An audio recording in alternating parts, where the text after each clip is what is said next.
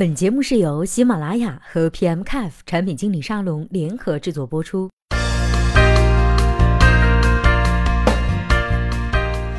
Hello，大家好，在今天的节目里呢，我们一起来看一下腾讯刘硕培的用户体验报告。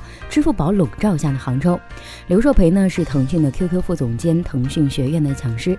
感谢刘硕培老师的投稿。本文是刘老师在随笔，也方便没有去过杭州的同学呢体验一下支付宝的魅力。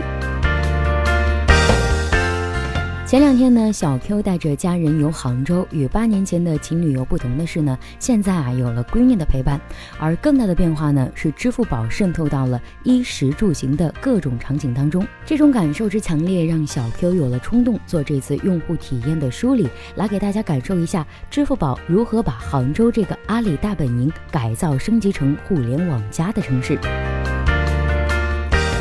我们首先来看一下衣食住行的衣，线下卖场的生死存亡，烟雨蒙蒙的杭州市中心，坐落着几条街的大型的高端卖场，晚上七八点钟经过时呢，人声鼎沸。但有趣的是啊，路边行走的路人呢，很少有拿着大包小袋的战利品。或许呢，大家都是来拿卖场来避雨避暑。辗转到了武林女装街，人群更是密集，小店林立，各具特色。逛了几家小店，小 Q 发现了很多店铺都没有 POS 机，老板们推崇的支付方式都是支付宝转账。问到缘由，老板们大致的解释是：这年头骗子太多了，每天都能收到假钱。我们是小本生意，又不想交破。POS 机的费用还是支付宝方便。看上一件衣服，准备结账时，老板娘指着墙上用记号笔写的手机号，说：“还是支付宝给我吧。”那一瞬间，小 Q 感受了一下。阿里的地推果然霸气，已经扫街到了如此的地步。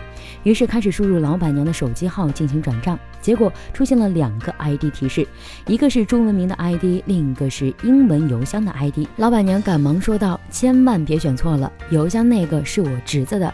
有一次他拿着我的手机充话费来着，到现在也不知道怎么删掉他的账号。”于是呢，小 Q 问他为什么不用微信支付呢？他说：“知道微信用的人很多，但是安装微信支付的人都是来推销 POS 机的。他觉得还要花钱，就没尝试。”当小 Q 说微信的二维码也可以收钱的时候，他很惊讶，说明天就打印一个二维码放在店里试试看。看来微信新版本的开机引导还是不够有效教育用户理解面对面收钱这个新功能。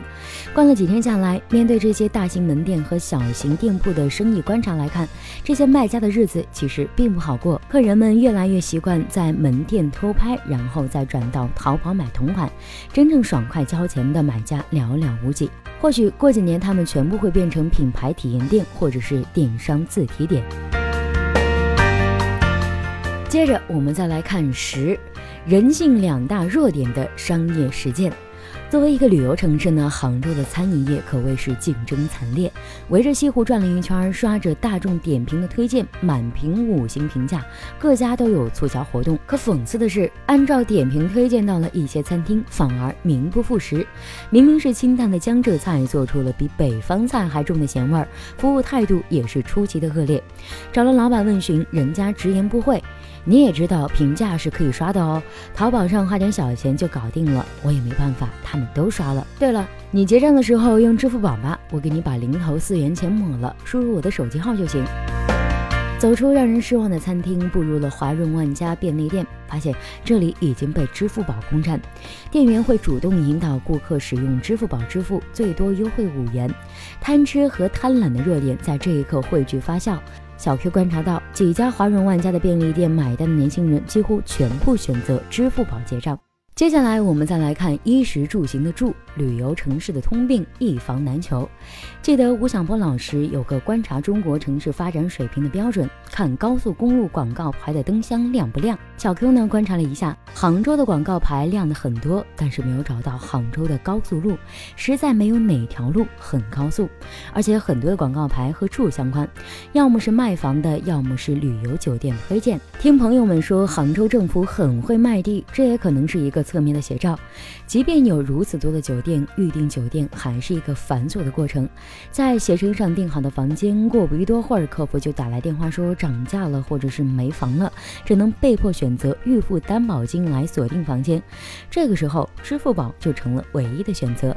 哪怕携程如何看不惯去啊旅行，但也掰不过用户的习惯。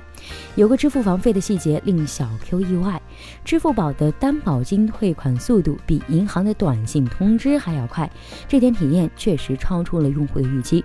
反观携程的体验，真是反差强烈。本来是给用户返现的好事情，又被糟糕的产品设计搞得让用户失望不已。最后，我们再来看衣食住行的行，寸步难行的尴尬。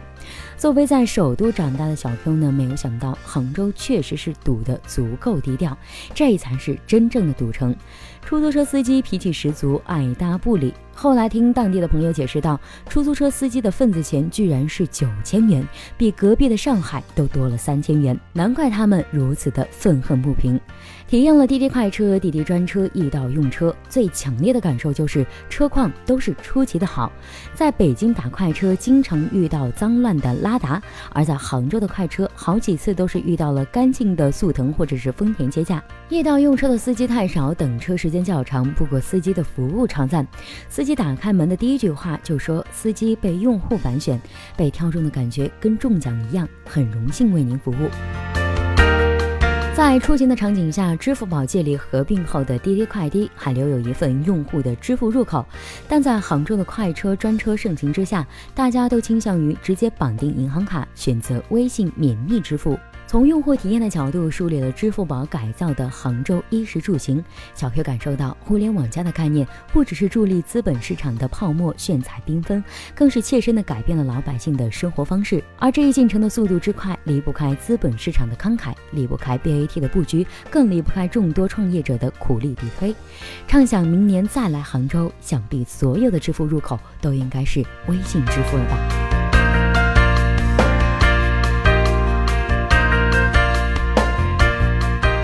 好了，以上就是本期节目的全部内容，那我们下期再见吧，拜拜。